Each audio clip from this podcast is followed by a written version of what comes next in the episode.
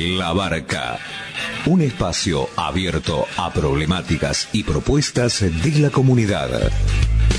Realizan este programa Marcela Juárez y Elena Buyani.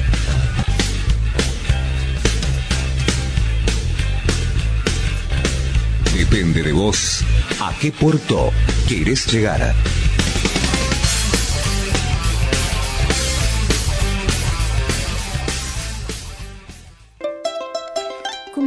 Mía, les estoy diciendo bienvenidos en la lengua de los mapuche, el mapuzugún. Noja, Elena Buyani Cani. Les digo en quechua que mi nombre es Elena Buyani. Mbae pareco, te digo cómo estás, cómo andás en guaraní. Jalaná, te saludo como lo hacen los charrúa entre sí. Y te digo por último chey chey, que es un saludo de buena ventura de los hermanos de Aguita. Y así iniciamos otro programa de la barca, el programa del colectivo Entrelazando en Abya Yala, como todos los miércoles a partir de las 20 horas en la AM 1380. El programa se repite los jueves a las 12 horas y los domingos a las 18 horas. Hoy vamos a salir a las 21 porque hay partido, por eso se atrasó nuestro horario. Así que gracias por escucharnos y queremos decirles que estamos saturados de información y de entrevistas que estamos guardando para ir compartiendo con ustedes cada miércoles. Pero antes que nada queremos eh, compartir algunas de las noticias que vamos a tratar en miércoles próximos. Por ejemplo, urgente, la legislatura de Río Negro acaba de aprobar la modificación de la ley 3308 que protege el Golfo de San Matías de la explotación petrolera. ¿Por qué? Porque quieren hacer un oleoducto de IPF de 700 kilómetros que saque el petróleo de vaca muerta por el mar. Esto viola el principio de no regresión en materia ambiental amparado por el sistema jurídico argentino y por múltiples tratados internacionales. Un desquicio en contexto de crisis climática y ecológica. Otra de las noticias que también es urgente es el fallecimiento de un trabajador en Atucha, Juan Salazar, que tenía 30 años y que murió por eh, una explosión que le quemó el 90% del cuerpo. Hay trabajadores en paro y en estado de asamblea. Esto sucedió en Atucha 1. Sufrió una descarga eléctrica dentro de la central eh, esto es gravísimo porque en una central atómica segura no suceden estos accidentes y esto se viene repitiendo. Vamos también a tener entrevistas al respecto como la del Golfo y estamos viviendo unas eh, situaciones ya del colmo del colonialismo, ni hablemos de los préstamos internacionales eh, gigantescos, escandalosos, que nos van a retrotraer a una situación colonial increíble, sino que estamos diciendo que no sé cuál es el territorio que no está involucrado en el extractivismo y en el saqueo de los eh, mal llamados recursos naturales, que son bienes en realidad. Y todo esto eh, en qué termina, precisamente en la pobreza de todos nosotros, en la expulsión de, en la expulsión de los habitantes de los territorios, como es lo que denuncia Raúl Quirno, nos manda una serie de un acta de desalojo de las zonas de las islas del delta, de los habitantes naturales de estas islas aluvionales y nos dice lo siguiente. Esta documentación que estoy exhibiendo es una prueba de lo que está pasando en territorio isleño. Esto es lo que nosotros llamamos desposesión y expulsión isleña de sus hábitats originarios. Esto es resultado de planes político-empresariales tramados entre el gobierno nacional y las corporaciones agroindustriales, la sociedad rural y las corporaciones agroportuarias extranjeras, que son las que mandan. Las corporaciones mandan, el poder ejecutivo del Frente de Todos obedece y el poder judicial legitima el despojo. Así se organiza el saqueo del territorio isleño. Si pretendemos defendernos de a uno, nos comen a todos, uno por uno. Uno por uno vamos a ser desintegrados, vamos a ser desaparecidos. Solamente una acción colectiva, solidaria, mancomunada de la población isleña puede parar estos planes de expansión político-empresariales sobre el territorio isleño. Les dejo esta información para que tomen conciencia de, lo que de lo que está sucediendo y empecemos a valorar formas de acción directa. Un saludo a todos. Raúl Quirno es parte de los vecinos autoconvocados de Zárate Campana y los autoconvocados del río Paraná. Y mm, la situación es gravísima en todo el territorio. Eh, hoy tenemos buenas noticias para dar, eh, pero hay una noticia buena en Córdoba y todo lo demás es algo tremendo, la destrucción del medio ambiente. Hoy vamos a tener una entrevista con el doctor Raúl Montenegro, pero primero vamos a escuchar a Laila de la Asamblea Ambiental de General Rodríguez que nos invita el fin de semana el próximo, el 17 y 18, a un encuentro provincial de pueblos fumigados. Escuchamos entonces esta breve entrevista para que todos asistan porque esto es fundamental para nuestro futuro y sobre todo para comer sano y no alimentos envenenados. Escuchamos.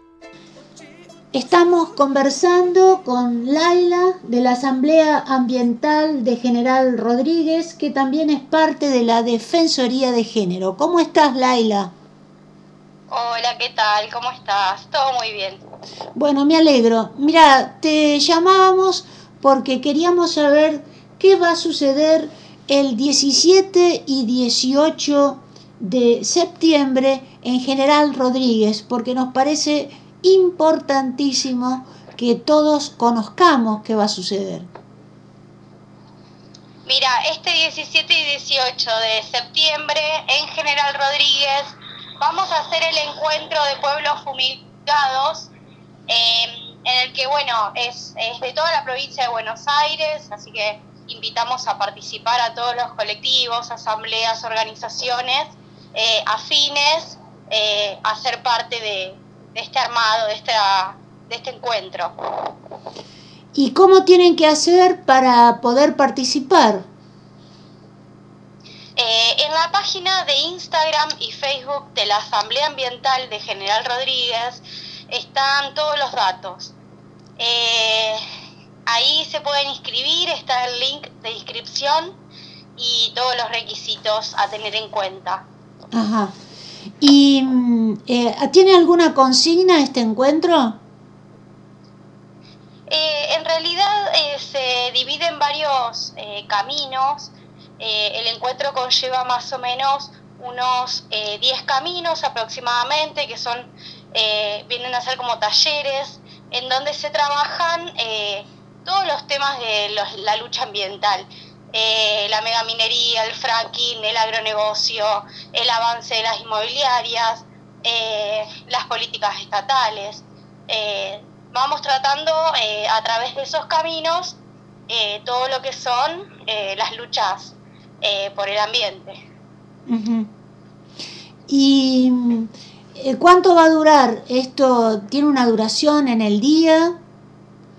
Sí, tenemos el cronograma en donde pautamos las actividades del día sábado, que son los caminos, y las actividades del día domingo que son que es el plenario hola el plenario y la puesta en común perfecto y eh, cuál es la problemática a denunciar específicamente en General Rodríguez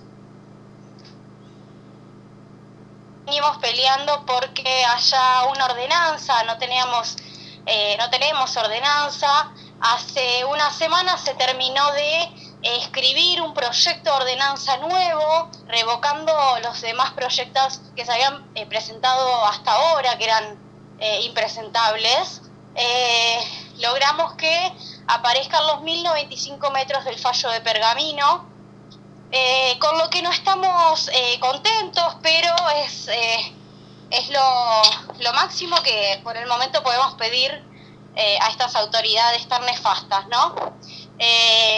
se viene el encuentro a General Rodríguez cuando el año pasado se termina de cerrar el de Mercedes. Elegimos General Rodríguez porque también hubo un, un gran, eh, nada, una paradójica eh, circunstancia que fue lo que es la empresa Sigma Agro, que explota en Mercedes y se muda a General Rodríguez. Ah. Entonces, bueno, como en el camino del agronegocio seguimos el camino de la lucha.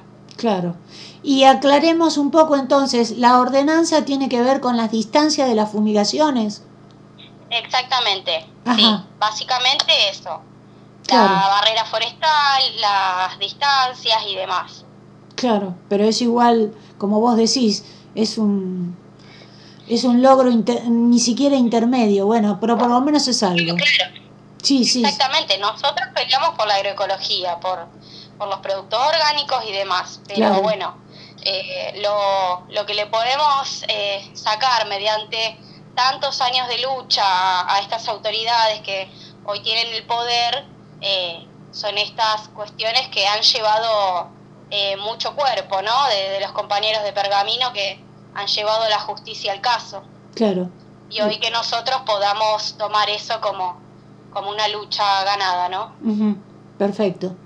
Bueno, eh, Laila, eh, nosotros lo que acostumbramos es que nuestros entrevistados eh, les damos absoluta libertad para cerrar la nota con lo que ellos quieren. Eh, como vos quieras, cerrar la nota a tu criterio. Bien, bueno, después de tantos años de lucha y encontrarnos con, con tantos compañeros, eh, la verdad es que para mí es un orgullo hoy estar en este espacio con ustedes eh, y estar en el escenario en el que estamos, en el escenario nacional. así que sería de gran honor que gran parte de la población empiece a tomar más conciencia y a participar de estos espacios de los que venimos siendo parte hace muchos años. Eh, así que bueno, eh, de nuevo, invito a que participen, a que se interesen, a que se acerquen, a seguir construyendo juntos. Claro, recordad entonces cómo hay que hacer para inscribirse. Bien, el encuentro es el 17 y 18 de septiembre y eh, por la plataforma de Instagram o Facebook nos pueden encontrar. Es Asamblea Ambiental GR. Ah, y otra preguntita más. Eh, ¿Dónde se va a realizar? Así ya la gente tiene aproximadamente una idea en qué lugar de General Rodríguez se va a concretar este encuentro. Eh, se va a hacer en el Club Vicente López y Planes de Rodríguez, que queda a unas poquitas cuadras de la estación. Eh, ahí en, en el Instagram van a poder ver el croquis, vamos a ir subiendo todo para que puedan llegar. Macanudo, perfecto. Bueno, eh, muchísimas gracias Laila. te agradecemos profundamente la entrevista y pasaremos esta información justo en la semana en que se produzca el evento. Así que Bien. Muchísimas gracias. Muchas gracias. Muchas gracias. Hasta luego. Hasta luego. Besitos.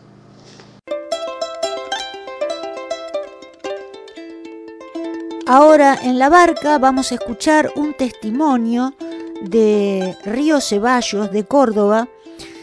Nos va a hablar Edgardo de la Asamblea de Vecinos autoconvocados por la planta de residuos, que por suerte ha sido por el momento detenida esta instalación de un basural gigantesco. Vamos a escuchar la entrevista. Tenemos el enorme placer de estar eh, conversando con Edgardo, que es parte de la Asamblea de Vecinos autoconvocados por la planta de residuos de Río Ceballos, Córdoba. ¿Cómo estás, Edgardo? Un placer. Hola, ¿cómo estás? Bien, bien. Mira, te llamábamos porque queríamos saber, eh, nos enteramos de esta implantación de este basural que es gigantesco y quisiéramos saber eh, cómo están las acciones, qué ha pasado, eh, porque realmente nos preocupó al leer las características de este basural, ¿no? Bueno, eh, ahora, en este momento, lo que ha pasado es que el presidente del Consejo Deliberante ha dado, ha dicho que están dando marcha atrás.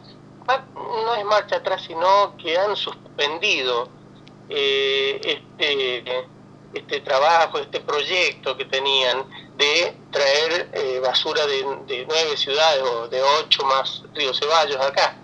Este, que han visto que había muchas complicaciones para hacerlo, entonces eh, habían decidido eh, continuar con el GIRSU de acá de Río Ceballos y eh, se le preguntó, eh, esto fue en el marco de una reunión de vecinos en barrios de aledaños ahí a la E53, que se habían reunido y lo habían llamado para que diera respuesta sobre el problema de las moscas que hay ahí y también por el tema de, esta planta de, residuos. Em, bueno, y aseguro eso, que eh, se suspendía, eh, que se paralizaba esto porque por, falta de condiciones. Em, así que bueno, bien por ese lado, em, dice que había incluso intendentes eh, implicados que no querían aportar el dinero que correspondía que aportaran, entonces eh, que iban a seguir con el GIRSU para acá, lo cual eh, es lo que hemos estado eh, siempre reclamando nosotros, con los vecinos autoconvocados, que creemos que es muy importante que sea el GIRSU, la gestión por los residuos acá, para, para que se pueda hacer planta de tratamiento acá, para, para separar y reducir los residuos acá, pero siempre dijimos que nos parecía que cada ciudad se tenía que hacer cargo de su basura. Sí, eh, obviamente. Así que, bueno, bien, bien en este momento por esto. Eh, sí, muy atentos a ver cómo sigue esto, porque em, creemos que no significa que se va a, paralizar del todo esto. Eh, bueno, ojalá que no sea una maniobra política y que sea por, esperando a las elecciones y después de las elecciones quieran sacarlo de nuevo, no sé. Ojalá que sea esto tal como lo dijo el presidente de, del Consejo Deliberante, que eh, se iba eh, a, se iban a poner a, ver de hacer acá en Río Ceballos el GIRSU de, de estimular a que se hagan eh, que se haga el reciclado, que lo, estimular que la gente eh, vea la importancia de, usar estos puntos verdes, que me dio a entender de que eh, por lo que grabamos esta, este comunicado y dio a entender de que se iba a mantener, no sé si con los, con los mismos eh, que están haciéndolo ahora, que es la cooperativa de agua, y una cooperativa dentro de la cooperativa de agua, Eh, bueno, no sabemos si ellos mismos lo van a hacer, pero dijeron que, eh, que sí se iba a, a estimular esto. Ajá. Así que bueno, una buena. Bueno, me alegro muchísimo porque el tamaño del basural era este espantaba con solo pensar la extensión. Eh, ahora vos sabés que hace unos días le hice una entrevista a un indígena de Jujuy, de apellido Chuy Chuy, que nos contaba que quieren instalar un basural del tamaño parecido al de Río Ceballos en Abrapampa. Es decir, parece que hay como una movida de instalar basurales por todos lados. Hasta ahora hemos detectado algunos. Eh, por eso mismo te llamábamos, pero igual estamos recontentos porque por lo menos hay una perspectiva de que eso mm, por ahora no se va a manejar, pero uno no se puede descuidar y más aún con esta modificación de la ley ambiental que han hecho en Córdoba, que es un verdadero desastre. Sí, sí, sí, sí, si van siempre para atrás en esto de, del respeto a las pocas leyes que defienden el ambiente, eh, las van tratando de diluir para que eh, se pueda manejar mejor los, los agronegocios y, y negocios de, los grandes poderosos que, lo que quieren es intensificar sus bolsillos nomás. Bueno, este, bueno por ese lado eh, tenemos un poco una, una esperanza de que pueda continuarse con esto. Y sí, creemos que es importantísimo que todos los vecinos y vecinas eh, nos pongamos en campaña de de, reducir la, basura que producimos. Obviamente, sí, sí. Lo que pasa que en general el sistema productivo es el que es enfermo, porque es un sistema productivo que está basado en la generación completa de basura constante, sobre todo a partir del packaging, que es realmente atroz sí, sí, sí, en el descartar, descartar, usar y tirar. Sí, sí, sí, sí. Además, este, eh, el, el, packaging cada vez es más contaminante porque cada vez le colocan este, plásticos o un montón de aditamentos cada vez más peligrosos y con consecuencias en el medio ambiente que no tienen límite. Imagínate vos el packaging de todos los celulares que se venden en el territorio con todas las consecuencias a la salud que esto implica, eh, el uso del celular en sí mismo, más las antenas, más las frecuencias, más la basura tecnológica y el packaging de esa basura, es una verdadera locura. Bueno, nos alegramos profundamente que más o menos las cosas se hayan puesto en su lugar. Y nosotros este, acostumbramos a cerrar las notas y se las dejamos a los entrevistados para que él, en este caso vos, Edgardo, digas lo que quieras para cerrar la entrevista. Bueno, este, como decía recién, eh, creo que es un trabajo de todos ponernos a, a reducir la basura que producimos y como también es un trabajo de todos estar alertas con lo que se quiere hacer desde los gobiernos, desde los distintos gobiernos, porque con excusas lindas y bellas y, pintadas de verde, eh, muchas veces nos quieren eh, destrozar el ambiente. Así que bueno, a estar atentos eh, para salir a la calle a, reclamar lo que creemos que es mejor para nuestro ambiente. Por supuesto. Bueno, mil gracias Edgardo. cuando salga la nota que va a ser en unas semanas, este, te mando una notita por el celu para que te quedes este, con la publi, puedas escucharlo y además tener una copia del programa. Dale, dale, bueno, muchas gracias por estar atentos a todo este, este problema. Sí, en realidad las gracias hay que dárselas a Marcela Mafluf, que nos mandó este, las primeras notas que ustedes hicieron en relación al basural Río Ceballos y nosotros llegamos un poco tarde porque tenemos tantos reclamos para ir llamando a gente que está sufriendo consecuencias terribles en el territorio, en su salud, en su trabajo, en, bueno, que no, no damos abasto, eh, no, no llegamos a tiempo a cumplimentar en tiempo eh, todas las notas que deberíamos hacer. Bueno, pero están atentos a salir y a, hablar de estos temas. Obviamente, obviamente. Un abrazo enorme, Edgardo. Bueno, muchas gracias. Un abrazo para ustedes. Chau, chau. Chao, hasta luego. Hasta luego.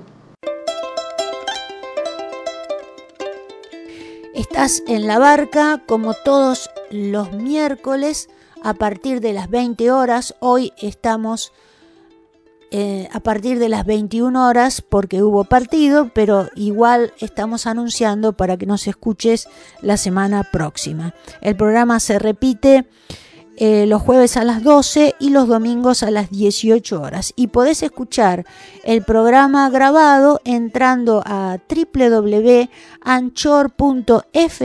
barra entrelazando en Avia Yala.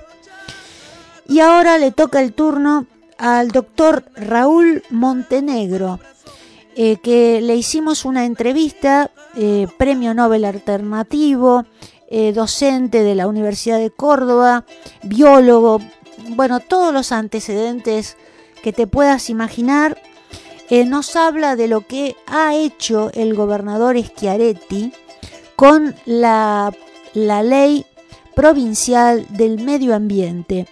Y mientras estábamos haciendo esta entrevista que la hicimos hace una semana aproximadamente, en Córdoba siguen sucediendo atrocidades, como que volvieron los incendios.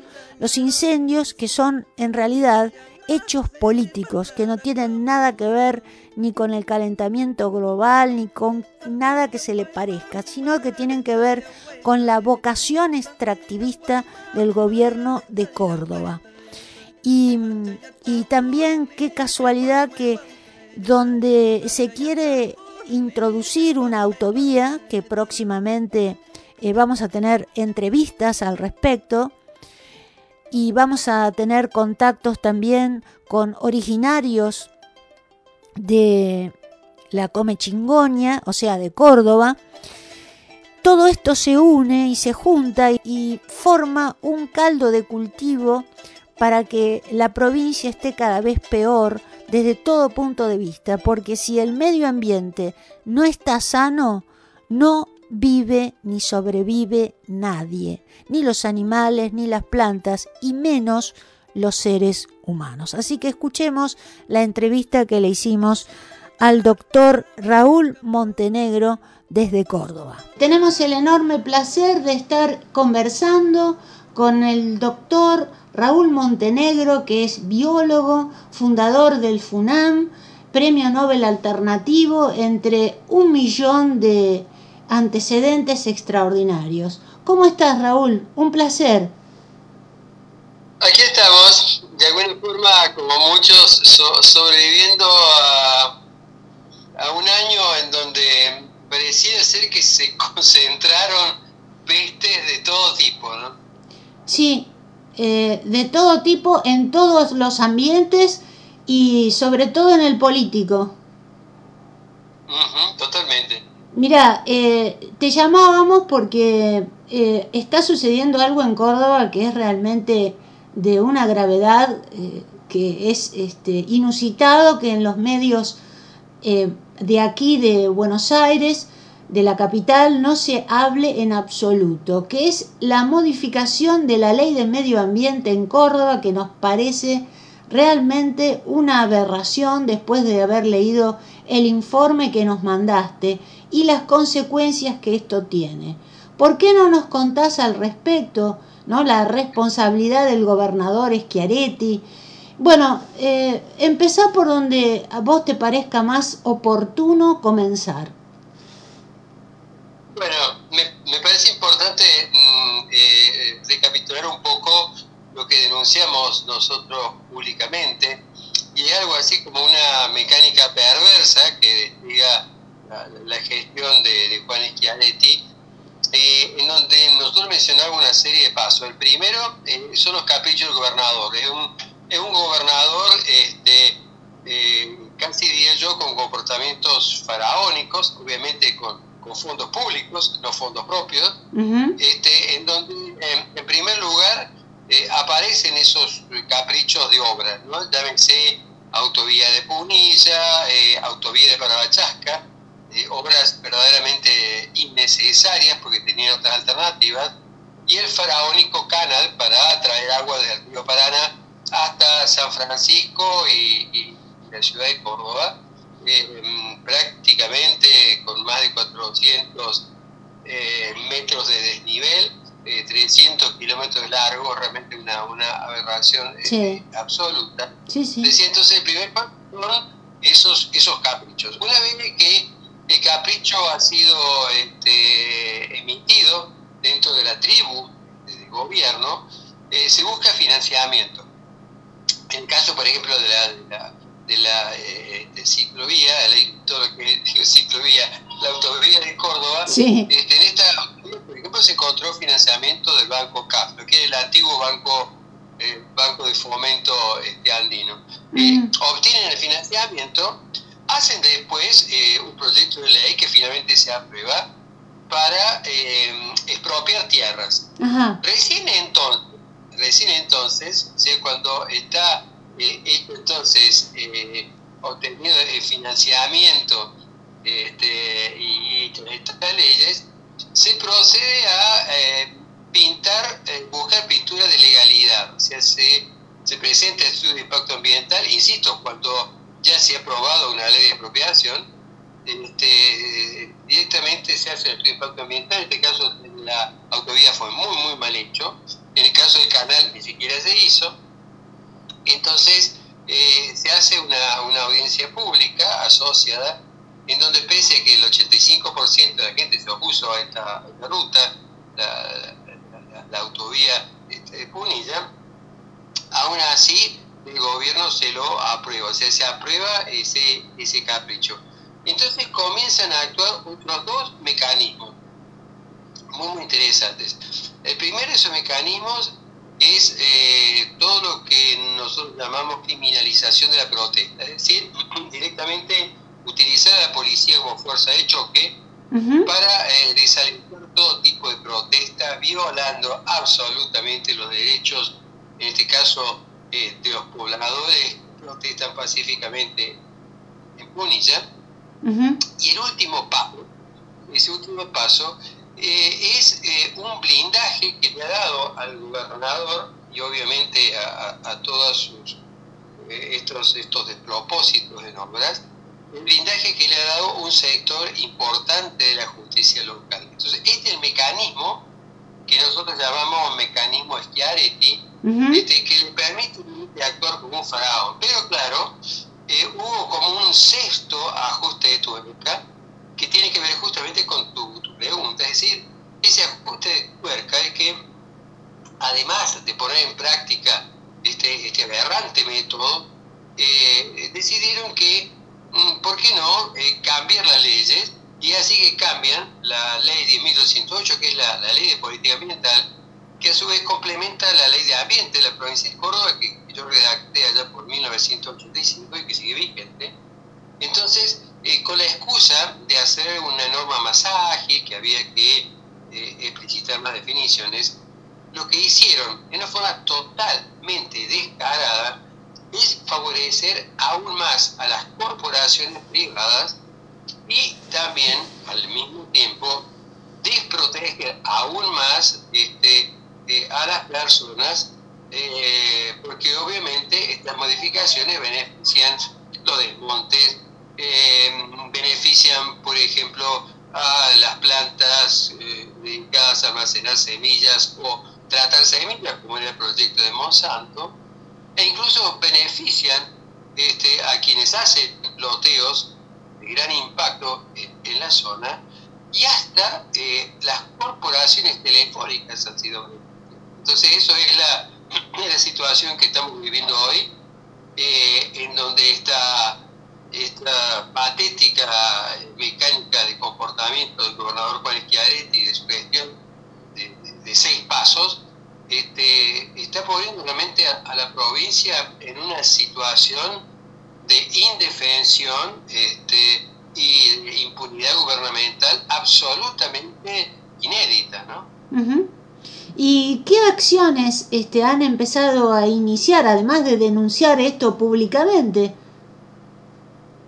Ante todo hay una movilización muy fuerte, y una movilización que yo quiero rescatar el, tremendo valor cívico, el coraje de las familias, eh, que quitándole tiempo al trabajo, a las familias, se movilizan para defender un, ambiente habitable y que son detenidos injustamente por la policía de la provincia, pese a que eh, se han eh, otorgado los habeas corpus presentados y pese a que una jueza, una jueza de, la misma justicia provincial, obviamente no, no, incluida dentro de ese sector que bloquea eh, cualquier ataque al gobernador, desde pese a que esta, esta jueza eh, le dijo a la policía que no podía seguir haciendo esas detenciones.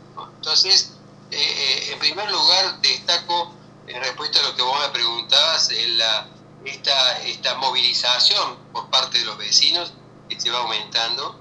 Em, también va creciendo eh, el, el, impacto hacia afuera. La idea es internacionalizar esta aberración que está pasando en la provincia, tanto en la Comisión Interamericana de Derechos Humanos en Washington como en el área de derechos humanos este, de Naciones Unidas en Ginebra, en Suiza. Esta es una de las áreas. La otra son las acciones por inconstitucionalidad que están preparando para, para la modificación de la ley. Pero sobre todo creo que lo más importante es esto que estamos haciendo nosotros, ¿no? Es decir, este, tratar de mostrar a la, a la opinión pública cómo este señor Juan Schiaretti, que además pretende proyectarse como candidato a presidente, sí. este, viola impunemente las leyes y le importa absolutamente poco que se rompan la vida de las personas eh, afectadas por las obras eh, y se rompa un ambiente que en el Córdoba, recordemos apenas nos queda menos del 3% de bosque nativo este, encerrado, ¿no? Eh, ¿Y mm, hay alguna perspectiva que estas obras puedan este, de alguna forma detenerse? Eh, con, con algo más que, que, no tenga que ver exclusivamente con la acción contra Schiaretti? ¿O, o esto eh, avanza, la única acción que se puede hacer es directamente con el, contra el gobernador? Bueno, en realidad la acción va a seguir siendo contra todas las partes, donde obviamente el principal responsable es Juan Schiaretti, eso no cabe ninguna duda. Claro. Y yo creo que de alguna, de alguna forma que claro en Córdoba eh, la, plena vigencia y la aplicación de esa frase que yo la repito una y otra vez, la de Alessandro Pertini, de que eh, a veces hay que luchar no solamente sin miedo, sino también sin esperanza. Y creo que esto define perfectamente al coraje que tienen eh, las asambleas, las organizaciones, miembros de la comunidad que siguen peleando, por ejemplo, contra el avance de la, de la autovía de Punilla, que este, aclaremos que el, gobernador y quienes eh, tienen la, la de los acuerdos con, los, quienes la están construyendo, eh, decidieron que no, no iban a hacer eh, en forma gradual la, la, vía, sino que directamente distribuyeron en tres contratistas este, la construcción para que se inicie de forma simultánea de forma tal que eh, fuera más difícil la resistencia social, porque es mucho más fácil la resistencia social cuando se empieza en un punto, es más difícil cuando la construcción se hace la misma, al mismo tiempo, ¿no? Claro, claro, claro, evidentemente.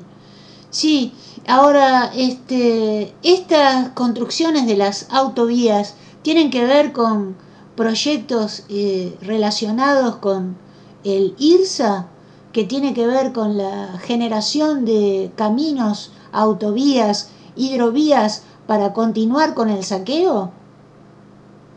Obviamente, y, aclaremos que no, se oculta. Este, eh, de hecho, eh, parte de la, eh, de la publicidad, ¿no? Porque eh, va a facilitar, por ejemplo, el, pasaje de granos, de bienes, de, metales, a modo de ejemplo, ¿no? Este, entre esta parte del país y los puertos del Pacífico en Chile. Entonces, obviamente, la, modificación de la ley no, no solamente beneficia a la corporación en forma directa, sino que a su vez eh, estas obras en particular eh, facilitan ese, ese, ese saque, ¿no?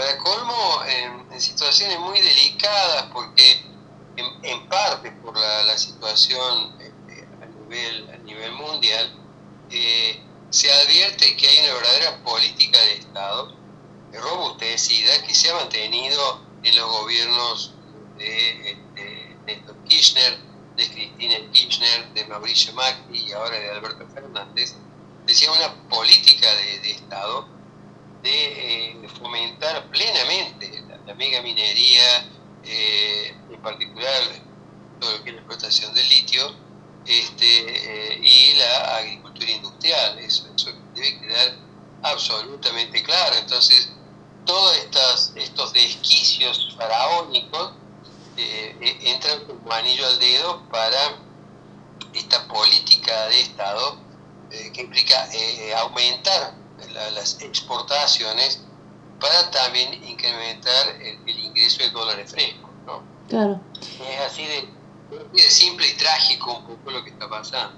Claro, y a lo que, a lo que también podemos agregar la firma del contrato para construir la cuarta central nuclear, que en realidad sería cuarta, sí, la cuarta, la cuarta central nuclear con tecnología china de, experimentación de vanguardia en, en, Zárate o cerca de Zárate, en Lima, y eh, sin también con una impunidad absoluta que tiene que ver también con este delirio de extractivismo que es verdaderamente un proyecto colonial. Mira, eh, si nosotros agregamos el CAREM 25, en realidad sería, la, por nosotros tenemos Atucha 1, Atucha 2, Atucha 3, eh, el, CAREM, el CAREM en funcionamiento y tenemos 3, eh, tenemos la central de envase en Córdoba, 4, tenemos 4, con lo cual la, el One chino, sí. que es la provincia de negro se lo sacó de encima gracias a la movilización de la este, este reactor sería el quinto, ¿no? Incluso con una tecnología eh, por lo menos eh, no, no desarrollada mismo ímpetu en Argentina, acá ha sido fundamentalmente a base de todo lo que es reactores nucleares de potencia, de uranio natural, mientras que el Wallon chino, eh, como bien dijiste, la tecnología experimental utiliza uranio enriquecido. Entonces, esto, esto es tal vez es la, la aberración mayor. ¿Por qué digo aberración mayor? Porque en el caso del peor accidente posible o evento en, una, en un reactor nuclear de los que existen en un One, el área de impacto se extiende entre 500 y 700 kilómetros de radio alrededor de la central siniestra y debe quedar en claro de que todo esto se está haciendo sin estudio de impacto ambiental, sin audiencia pública, o sea, en una forma descarada. Si lo comparamos con Estados Unidos, que es un país que me resulta precisamente modelo para, la mayor parte de, las cosas, en el, caso de Estados Unidos, eh, la instalación de una central nuclear demanda estudios por lo menos que duran 12 años, de los cuales tres de esos años se dedican a consultas públicas. O sea, este, eh, fijémonos lo que pasa allá con un reactor nuclear de potencia y la absoluta piedra libre, impunidad con que violan las normas. O sea, eh, yo quiero aclarar y, quiero dejar pero, nítidamente expuesto que no solamente es ilegal el contrato que se ha firmado este, entre NASA este, y gobierno de, China, situación por las cuales con este, Juan Smith y, Fabián Maggi hemos denunciado penalmente al presidente NASA y otras autoridades, no solamente decía que es totalmente ilegal eh, esa operación, ese contrato, no que es totalmente ilegal la extensión de la vida útil de Atucha 1. Claro. Resulta que en Córdoba se hizo a destiempo, y destiempo porque nosotros este, empujamos y presionamos, si no nos hubiera ido, se hizo estudio de impacto ambiental y audiencia pública para la extensión de la vida útil de Impalso. La pregunta es, caramba, ¿dónde está el estudio de impacto ambiental y la audiencia pública para la extensión de la vida útil de Atucha 1? Que además, en el colmo, en el colmo realmente del absurdo, eh, termina siendo financiada por ANSES. Exacto. O sea, ANSES también viola la ley. ¿Mm? O sea, es una especie de cadena de, violaciones, de impunidad, en donde están generando dos países. Un país que debe cumplir las leyes y un país de los funcionarios que no las cumplen y la violan impunemente, casi riéndose en la cara. Entonces, a mí me parece que esto es una gravedad realmente extrema pero una gravedad especialmente potenciada eh, cuando se trata de reactores nucleares de potencia, por el enorme impacto que puede llegar a tener eh, un, accidente o, un evento, ¿no? Sí, y además hay otra cosa que tenemos que considerar. Eh, el otro día estaba haciendo entrevistas a gente del norte del país y gente del sur del país y se está aumentando la megaminería uranífera. Tal es así que ya empiezan a escucharse, por ejemplo, en la quebrada de Humahuaca, denuncias de la eh, futura instalación de megaminería uranífera en un territorio que está considerado como territorio intocable ¿no? por las Naciones Unidas y eh, esto es todavía más grave porque la megaminería uranífera es extremadamente peligrosa para la vida del territorio y para la vida de las personas. Sí, sí, y, en el caso particular de Humahuaca, porque yo estuve recorriendo la zona donde estuve haciendo hace muchos años protección, este, como vos lo dices, eh, realmente eh, agrega eh, insensatez.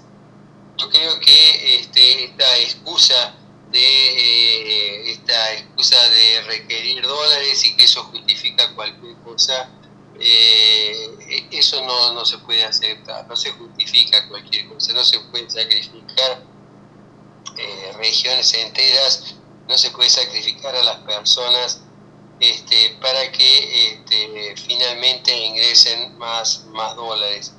Porque pensemos que eh, lo que está pasando es exactamente una situación que va en sentido contrario. Cuando se exportan en un barco Panamax 40.000 toneladas de soja transgénica, esa soja transgénica no solamente deja una huella negativa ambiental, eh, porque obviamente ha consumido agua, eh, sino también deja este, una huella a nivel de nutrientes, porque hay más de 4.000 toneladas de nutrientes que no se van a recuperar. se puede aplicar fertilizante de fósforo y nitrógeno, pero no, se está eh, reviendo qué es lo que pasa este, justamente con otros nutrientes. Entonces, eh, eh, no es cierto que esto eh, sea una, una simple exportación de commodities. En esas exportaciones de todo lo que son semillas, exportaciones de metales, está yendo, se está yendo la estabilidad propia del país y se está robando el futuro de generaciones que no han nacido. O sea, eh, a mí me parece realmente patético. De hecho, cualquier señor de la soja no se le ocurre pensar de que eh, cuando exporta y tiene sus ganancias en, dólares, eh, él está utilizando justamente recursos de suelo que se están empobreciendo a mediano y largo plazo, con lo cual también ecológicamente va disminuyendo ese patrimonio del país, agravado por el hecho de que las fábricas naturales de suelo, que regeneran suelo, que son los ambientes nativos, no los cultivos, están siendo destruidos. O sea, tenemos cada vez menos fábricas de suelo, menos fábricas de nutrientes, nutrientes básicos para el funcionamiento de ese suelo, y tenemos eh, cada vez eh, más exportación eh, base justamente al saqueo, ¿no? A un uso excesivo del agua este, y obviamente a una exportación de nutrientes que nadie está pagando y que todos estamos perdiendo. Sí, y otra cosa que hemos estado este, investigando estos últimos tiempos es que el petróleo de vaca muerta, el presidente Alberto Fernández lo ha comprometido a Alemania. Eh, y además de contaminar de una manera calamitosa eh, todo el territorio del Nor Patagonia y el centro del país con oleoductos, con los pozos, con todo lo demás, eh, se llevan casi el 70% de la producción en bruto, del bruto, y, y queda en el país el 30%. O sea, eh, ¿cuál es el negocio? ¿no? decir, matar y regalar. Es un negocio realmente eh, nefasto. Es que son, son visiones parciales, sesgadas, de corto plazo, en donde rige lo que nosotros llamamos el principio del poder concentrado. Nosotros vemos que uno de los graves de la humanidad se claramente la guerra que está librando eh, Ucrania invadida y Rusia invasor, en donde son eh, tan irresponsables este, lo que está de un lado como del otro, decía, eh, hay algo que se ve claramente es que cuando se deposita demasiado poder en, una persona o en pocas personas, la probabilidad de que este, eh, tomen decisiones equivocadas, eh, incluso catastróficas, es altísima. Esa guerra que nosotros estamos viendo a, la distancia, pero que también nos, nos afecta, es una guerra que podría haberse, pero totalmente previsto y nunca empezar. Pero claro, este principio de poder concentrado, esta existencia de personajes como Jens Stoltenberg, que es el secretario general de la OTAN, eh, el rol de, de, Biden de Estados Unidos, el, de muchos presidentes y primeros ministros, eh, mm, la, misma gente de la Unión Europea, eh, la misma von der Leyen, ex ministra de Defensa, muestra cómo estas personas, con un exceso de poder, van tomando decisiones sin evaluar las consecuencias. O sea, nosotros nos estamos, estamos eh, quejando y protestando enérgicamente por la ausencia de evaluación de impacto ambiental, socioambiental aquí. Pero está claro que las decisiones que están tomando en Europa también se están tomando sin evaluaciones eh, socioambientales, de impacto negativo socioambiental. Por lo tanto, las consecuencias se van haciendo impredecibles. Acá pero también se van haciendo impredecibles allá. Piensen nomás en el caso de Zaporizhia, eh, que es la mayor complejo nuclear de Europa, sí, sí. seis reactores nucleares, en donde Rusia y Ucrania se están echando mutuamente eh, las culpas por, por, por, lo que allí suceda, eh, pero resulta que los países europeos le están proveyendo a Ucrania armamento que puede, por error, por mal cálculo, ser el, que destruya esa central nuclear. Entonces, realmente lo, lo que se vive por este principio de, poder concentrado es tremendamente delicado, sobre todo porque pareciera ser que no están andando los mecanismos de control social.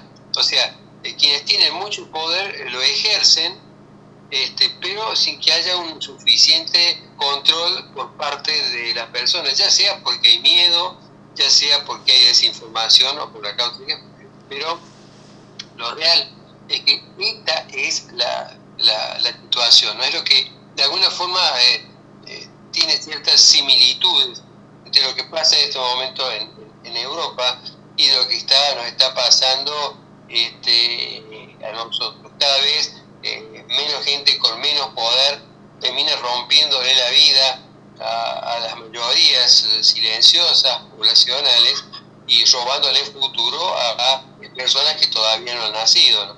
Sí, eso es lo más grave. Bueno, Raúl, eh, te agradecemos profundamente la entrevista y nosotros tenemos por costumbre dejarle el cierre de la nota al entrevistado para que diga lo que guste. Así que te dejo el cierre para que hables y cuentes lo que vos desees decir. Mira, yo creo que lo, más importante eh, en, lo que está pasando, por ejemplo, en Córdoba, pero creo que también está pasando a un nivel eh, parecido en otras provincias e incluso a nivel federal, a nivel nacional, es que necesitamos, pero con urgencia, defender a los defensores. Eh, nosotros tenemos ese acuerdo de Escazú, ese acuerdo de Escazú tiene que ser realmente un, emblema, un escudo que proteja a las personas, porque no es justo, esto no es justo que eh, personas, familias, eh, gente que está jugándose eh, su propia vida, su propio trabajo, corra peligro este, en defensa de los bienes comunes y no sean protegidos. Por lo tanto, este llamado a todos para defender a los defensores, eh, que la policía eh, deje de actuar como en los años de plomo. Recordemos de que la policía de Córdoba eh, fue a desmantelar un campamento de vecinas, vecinos que luchaban pacíficamente contra la autoridad en la madrugada, para, para espanto de quienes estaban allí, reeditando lo que pasaba en los años de plomo, ¿no? En esa esa década terrible entre 1976 y 1983. Entonces yo creo que esta es la protección, ¿no? que debemos unirnos no solamente en la lucha, eh, eh, ya sea estando en las marchas, ya sea contribuyendo, ya sea apoyando de la casa de cada uno, eh, sensibilizándose, sino que también es necesario defender a los defensores, este, porque en sus espaldas está el futuro de muchos sectores de la sociedad. Entonces no debemos dejar pasar eh, estas detenciones absolutamente ilegales que se hacen para desactivar, que se hacen para entrar miedo, eh, cuando en realidad eh, esta vez el señor Schiaretti, Juan Schiaretti con su sonrisa que realmente es enervante cuando uno ve lo que pasa en la provincia, no se dan cuenta de que lo que están haciendo es tirando más nafta al fuego eh, y haciendo que sea cada vez eh, más cercano y está moviéndose la internacionalización de, la, de lo que está pasando en la provincia de Córdoba, porque es, es realmente, es como si tuviéramos un faraón imprudente y que encima eh, ha leído bastante poco. Entonces, eso de alguna forma creo que tenemos que revalidar, movernos, y es defender a los defensores. Así que eso es lo que quería decir. Yo muchísimas gracias por, por el espacio, porque permite de que nos contactemos entre nosotros, entre lo que pasa y el resto de la sociedad. Porque de aquí en más, defender a los defensores es una consigna fundamental por nuestra propia supervivencia. Exactamente. Eh, bueno, muchísimas gracias eh, Raúl, un abrazo enorme desde aquí, desde el conurbano bonaerense. Gracias por todo, por tu, amabilidad. No, gracias a ustedes. Este, que tengan un muy, muy lindo resto del día y otra vez eh, infinitamente gracias por poder este, plantar todas estas semillas, ¿no?